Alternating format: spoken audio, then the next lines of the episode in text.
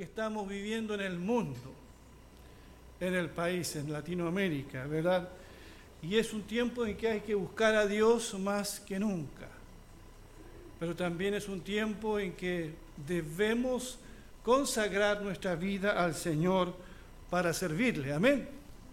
No ser un espectador de lo que está pasando, no estar a orilla del camino viendo cómo pasa todo en un balcón, viendo cómo suceden las cosas, sino ser nosotros participantes, activos.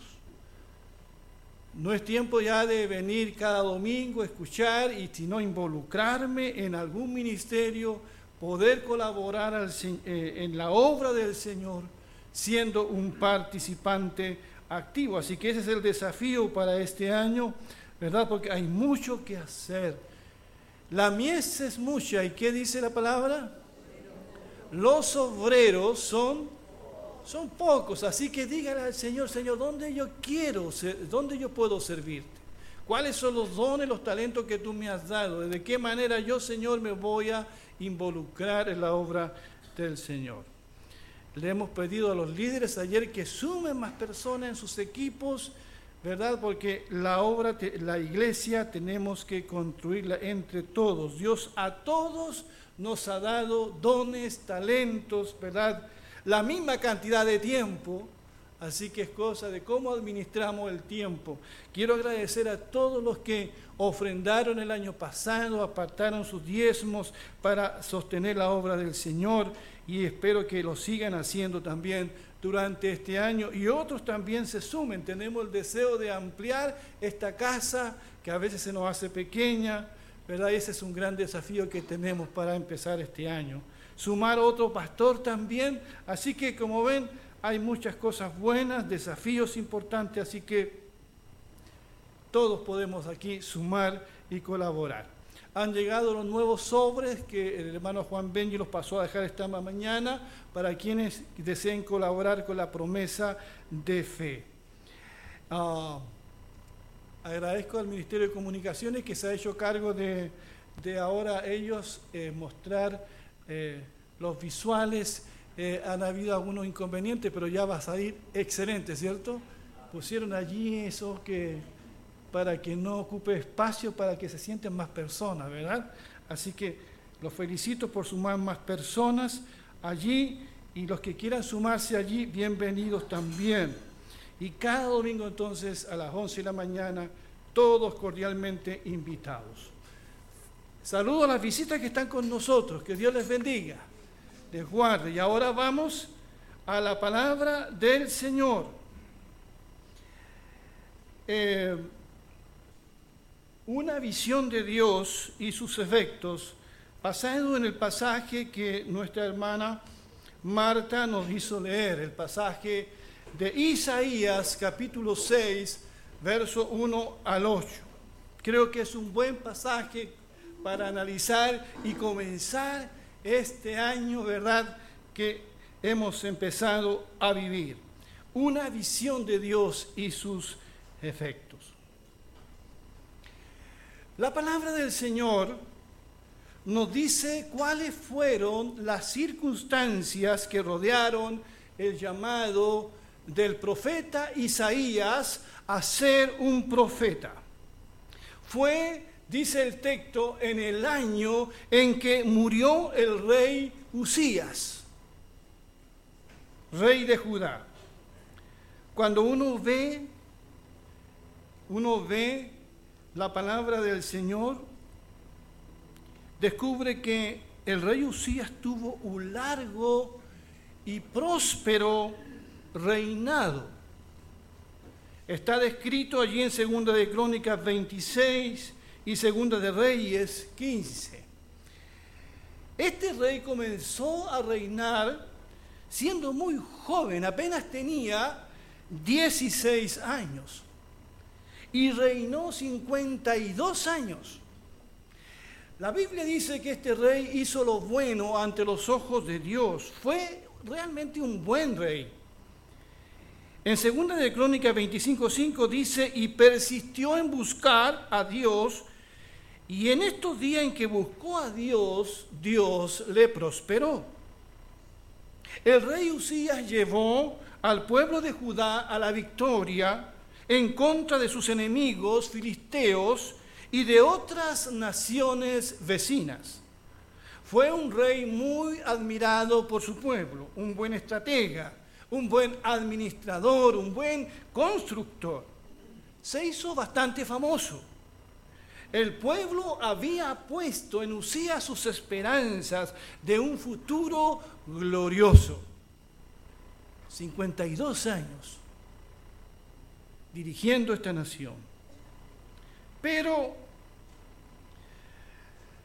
pero su reinado terminó de manera trágica. La Biblia dice que cuando el rey Usías se hizo fuerte, se hizo famoso, su corazón se enalteció para su ruina, porque se rebeló, terminó rebelándose contra Dios. Qué triste cuando Dios te bendice, Dios te usa y no tiene los pies bien puestos en la tierra y te empiezas a confundir y empiezas a pensar qué famoso soy, qué importante soy. Y empieza el ego y empieza la soberbia. Bueno, eso fue lo que pasó con este rey. En respuesta a eso, la Biblia dice que Dios lo hirió con una lepra y Usías vivió en una casa apartada sus últimos días hasta el día de su muerte. Así que Isaías quien llegó a ser un profeta, y muchos más, estaban muy desconsolados con la muerte del rey. Isaías seguramente está triste, confuso, así que decide ir al templo en busca de respuestas. En el año en que murió el rey Usías. Pero en los planes de Dios, el año que iba a ser quizás el peor año de Isaías, fue al final su mejor año. Y dice el relato que Isaías tiene una visión de Dios. Dice, en el año en que murió el rey Usías, de quien le he estado hablando. En ese año, dice la escritura, yo vi al Señor. Yo vi al Señor sentado sobre un trono alto y, sublime. El borde de su manto cubría el templo. Dos serafines permanecían por encima de él, y cada uno de ellos tenía seis alas. Con dos se cubrían el rostro, con dos se cubrían los pies, y con dos volaban. Uno de ellos clamaba al otro y le decía, Santo, Santo, Santo es el Señor de los ejércitos. Toda la tierra está llena de su gloria. La voz del que clamaba hizo que el umbral de las puertas se estremeciera y el templo se llenó de humo. Esta gloriosa visión de Dios le recordará a Isaías que aunque el rey Usías ha muerto, hay uno que vive por los siglos de los siglos. Isaías no debe poner sus esperanzas en los hombres, sino en el Dios eterno. Qué importante, mis queridos hermanos y visitas, es tener una visión de Dios como la que tuvo Isaías. Una visión de la grandeza de Dios, una visión del poder de Dios, del dominio de Dios, de la soberanía de Dios sobre todo en los inciertos días que estamos viviendo. Isaías ve al Señor, lo ve, dice, en un trono alto y sublime. O sea, Dios está por sobre todas las cosas. Dios es un Dios que gobierna. Él es el Señor. Los gobiernos, los imperios y potencias de estructura humana, esos son pasajeros. Pero el Dios Todopoderoso es eterno. Y nosotros, hermanos, sobre todo al comienzo de este año, necesitamos ver a Dios como lo vio Isaías.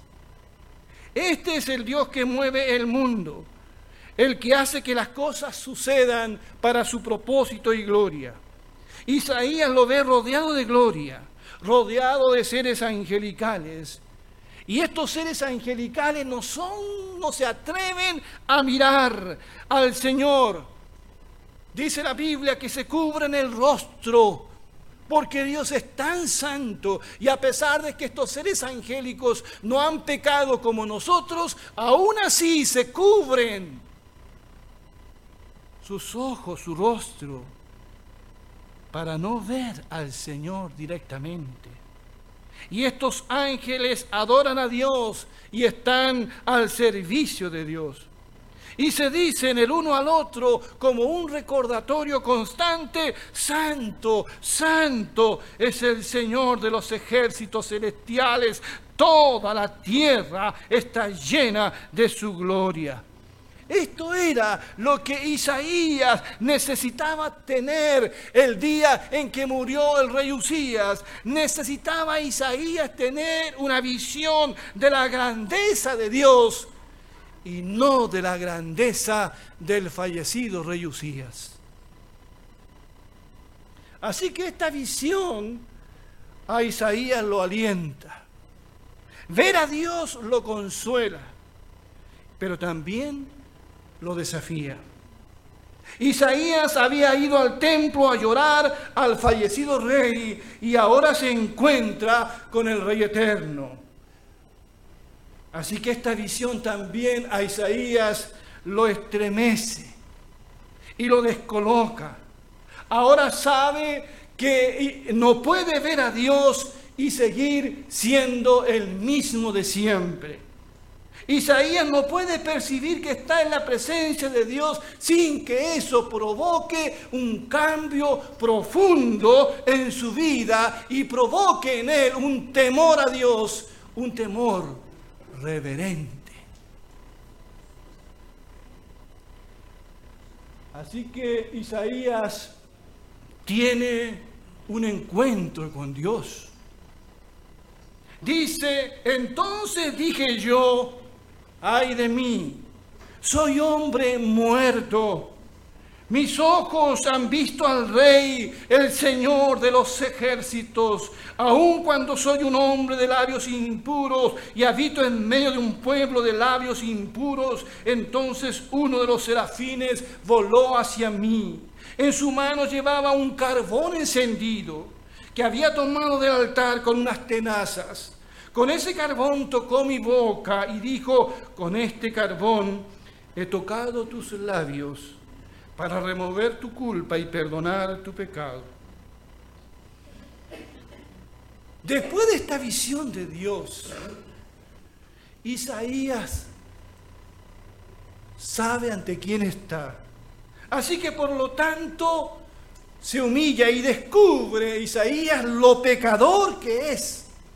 Hasta aquí pensaba posiblemente que era una buena persona, una buena persona que va al templo en busca de respuestas ante la muerte del famoso rey y sorpresa descubre a Dios en el templo y descubre que es un pecador que no merece estar en la presencia de Dios. ¡Ay de mí! Soy hombre muerto. Porque mis ojos han visto al Dios Todopoderoso porque soy de labios inmundos, dice, y vivo en un pueblo de labios inmundos. ¿Qué significa eso? ¿Es tan grave tener labios inmundos? ¿Qué revela eso de Isaías y del pueblo donde vive? Recuerdo las palabras de Jesús cuando dijo que de la abundancia del corazón habla la boca. Los labios impuros nos hablan de un corazón malo y apartado de Dios, de un corazón lleno de soberbia, ira y maldad. ¿Cómo habla la gente hoy? ¿Qué dice? ¿Se habla mentiras? prometemos y no cumplimos, somos groseros, maldecimos con nuestras palabras. ¿Y qué revela eso de la sociedad en la cual nosotros estamos insertos? Si esto eh, Isaías podía decir de su gente, ¿qué diremos nosotros de nuestra gente, de nuestro tiempo? ¿Acaso no es mucho peor? Vivimos en un mundo que no se inmuta por el pecado, no reconoce que es pecadora. Somos hoy unas excelentes personas, ¿verdad? ¿Por qué? ¿Por qué? Porque no hemos tenido una visión de Dios. Porque no nos hemos mirado en el espejo que es la palabra de Dios. ¿Dónde están hoy los Isaías que dicen, ay de mí? Isaías sufre, una profunda crisis espiritual que lo llevará a experimentar la gracia del Señor. Entonces, uno de los serafines voló hacia mí. En su mano llevaba un carbón encendido que había tomado del altar con unas tenazas. Con ese carbón tocó mi boca y dijo, con este carbón he tocado tus labios para remover tu culpa y perdonar tu pecado. A cualquier persona que se siente culpable, así como Isaías que reconoce lo pecador que es, Dios tiene la solución. La palabra del Señor dice que si confesamos nuestros pecados, ¿verdad? Él es fiel y justo para perdonar nuestros pecados y limpiarnos, que dice, de toda maldad. Entonces aquí Isaías hace una confesión lo pecador que es, pero Dios, Dios ordena a uno de sus ángeles que lo limpien. Esto es algo simbólico porque el que lo limpia, el que quita la culpa es el Señor, este Dios de gracia que nosotros tenemos. La experiencia de Isaías fue una experiencia muy profunda. Esto no fue un asunto emocional, como la experiencia que mucha gente cristiana evangélica dice tener con Dios. Gente que va al culto y se emociona con la música o se emociona con el ambiente, pero salen para hacer lo mismo. No hay un cambio como se produjo en la vida de Isaías. Esta no fue una experiencia pentecostal cualquiera.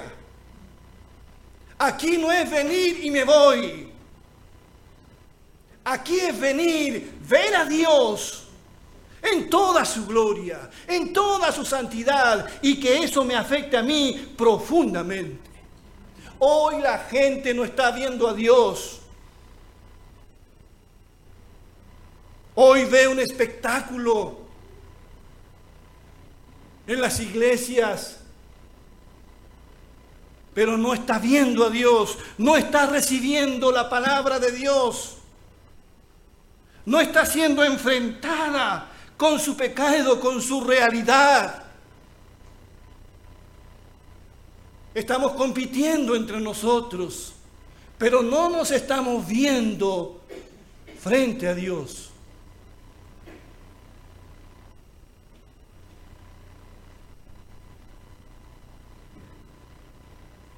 Me acordé de ese relato como chiste, pero puede pasar de una hermana que había ido por ahí, no sé, a un retiro o, no, no sé cómo llamarle, a un congreso, y le decía a Dios en su oración, Señor, fue tan lindo, fue tan emocionante lo que allí vivimos. Oh Dios, si tú hubieses estado allí.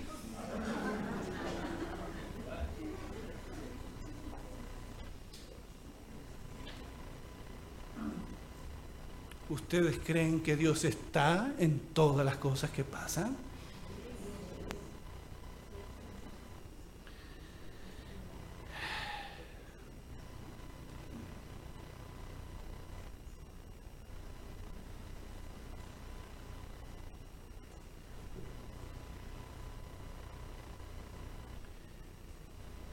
Después de que Isaías, después de que Isaías tuvo esta visión de Dios, recién tiene una visión de sí mismo, de cómo es Él.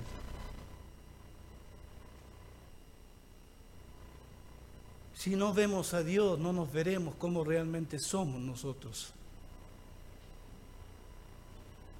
Pero después que pasa todo esto, como tercera cosa, Isaías acepta el desafío del Señor. Después que ocurre todo eso, después que lo conoce, conoce su condición y el limpio su pecado, después de todo eso, Isaías recibe, escucha la voz del Señor que dice, ¿a quién enviaré? ¿Y quién irá por nosotros? Es el Padre, el Hijo, el Espíritu Santo el que habla. ¿Quién irá por nosotros? Dice Dios. Y este es el llamado, el desafío que Isaías escucha. Dios podría enviar a sus ángeles, pero escucha llama a Isaías y hace oír su voz para que Isaías escuche. Y dice, ¿A quién enviaré? dice el Señor. ¿Y quién irá por nosotros? Isaías, después que tiene esta visión y después que descubre lo que es y después que es santificado, él responde, no antes, sino que después dice, aquí estoy yo, Señor. Envíame a mí. Una vez que Isaías se dio santificado, perdonado, se ofrece a Dios para ir donde quiera el Señor enviarlo. Acepta el desafío y la tarea no iba a ser fácil. Isaías sería enviado a un pueblo rebelde, a un pueblo ciego, a un pueblo incrédulo y a un pueblo de labios impuros. Eso lo dice en los versos 9 al 13 de este pasaje. Pero Isaías acepta el reto, acepta el llamado. Muy pocos escuchan hoy el llamado del trino Dios. ¿A quién enviaré? La Biblia dice que la mies es mucha y los obreros son muy pocos. La cosecha es abundante, pero escasos son los segadores. ¿Quién irá por nosotros? Dice el Señor. El conocido pasaje de Romanos 10, 14 al 15, si me ayudan. ¿Cómo pues invocarán a aquel en el cual no han creído? ¿Y cómo creerán en aquel de quien no han oído? ¿Y cómo oirán sin haber quien les predique? ¿Y cómo predicarán si no fueren enviados? Como está escrito, cuán hermosos son los pies de los que anuncian la paz de los que anuncian buenas nuevas. Si no tomamos, hermanos, querida iglesia, conciencia del Dios al cual servimos, de lo que Dios ha hecho en nuestras vidas, de la tarea que tenemos por delante, no aceptaremos nunca el desafío de decirle a Dios, aquí estoy yo, Señor. Hoy tenemos muchos espectadores pero pocos obreros del Señor, poca gente que dice, heme aquí, aquí estoy yo. Estimados hermanos y hermanas, hemos llegado a un nuevo año. Iniciamos una nueva década. Dejamos atrás una década marcada por revoluciones sociales en el mundo entero y va a continuar. Una década marcada por el calentamiento global, una década marcada por caudillismos, por lucha de géneros, por migraciones masivas de pueblos y de gente, una década marcada por la corrupción que afectó hasta la misma iglesia. Cualquier persona frente a este escenario podría confundirse y podría hasta tener miedo. Pero nosotros como iglesia hemos de poner nuestra confianza y nuestra esperanza en el Dios de la visión del profeta Isaías. Porque ese Dios está llevando las cosas al cumplimiento de su eterno propósito. Él es el único Dios que existe. Y nosotros, sus hijos, estamos para servirle. Si el Señor no viene antes, nos esperan días y años decisivos.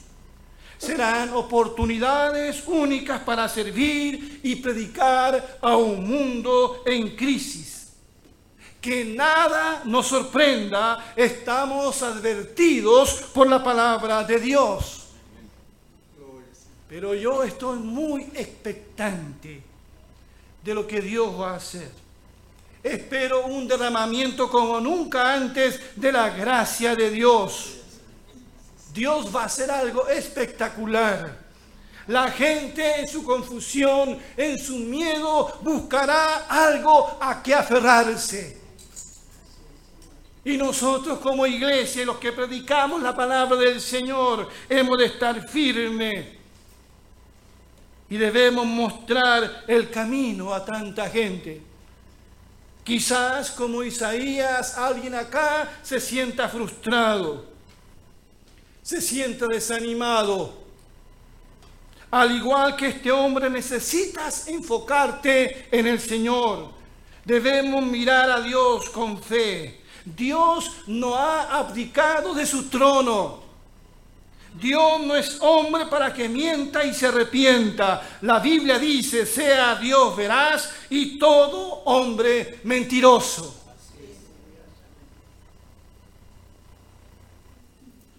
Cuando te sientas a punto de desfallecer, recuerda la visión de Isaías. Isaías ve al Señor en un trono alto y sublime Recuerda, tu Dios es un Dios soberano. Miremos al Señor. Pero también miremos nuestro corazón. Nuestro corazón. Que Dios nos limpie y nos use para su gloria. Así que si alguno se limpia de estas cosas, será instrumento para honra, santificado, útil al Señor y dispuesto para toda buena obra. ¿Cuántos dicen amén? Digamos todos en esta mañana, heme aquí Señor, envíame a mí. No estemos preocupados, sino que ocupados en servir al Señor. Hay gente que está preocupada pero no hace nada. Está preocupada nomás. Nosotros hemos de estar ocupados. Esta ha sido una visión de Dios y toda visión de Dios tiene sus consecuencias, tiene sus efectos. Moisés tuvo esa visión en la zarza ardiendo y su vida fue transformada. El profeta tuvo ese encuentro con Dios silencioso en la cueva de Ored y su vida fue transformada. Pedro, ¿verdad? Tuvo ese encuentro con Jesús cuando hay esa pesca milagrosa y viene a la playa y le dice, Señor, apártate de mí porque soy hombre pecador. Pedro tomó conciencia ante quien estaba y el Señor le dijo, hoy, a partir de hoy serás pescador de hombre. Pablo tuvo esa visión camino a Damasco y su vida fue transformada. Hemos tenido nosotros esa visión Puedo yo decir, conozco al Dios de la Biblia, al Dios de la historia. He tenido un encuentro, ha sido todo emocional. ¿Cuánto ha cambiado mi vida a partir de ese momento? He aceptado el reto, el desafío de Dios. ¿Tiemblo todavía ante los hombres o tiemblo ante Dios? ¿Dónde estoy mirando? Que Dios bendiga su palabra en nuestros corazones. Vamos a ponernos de pie, por favor.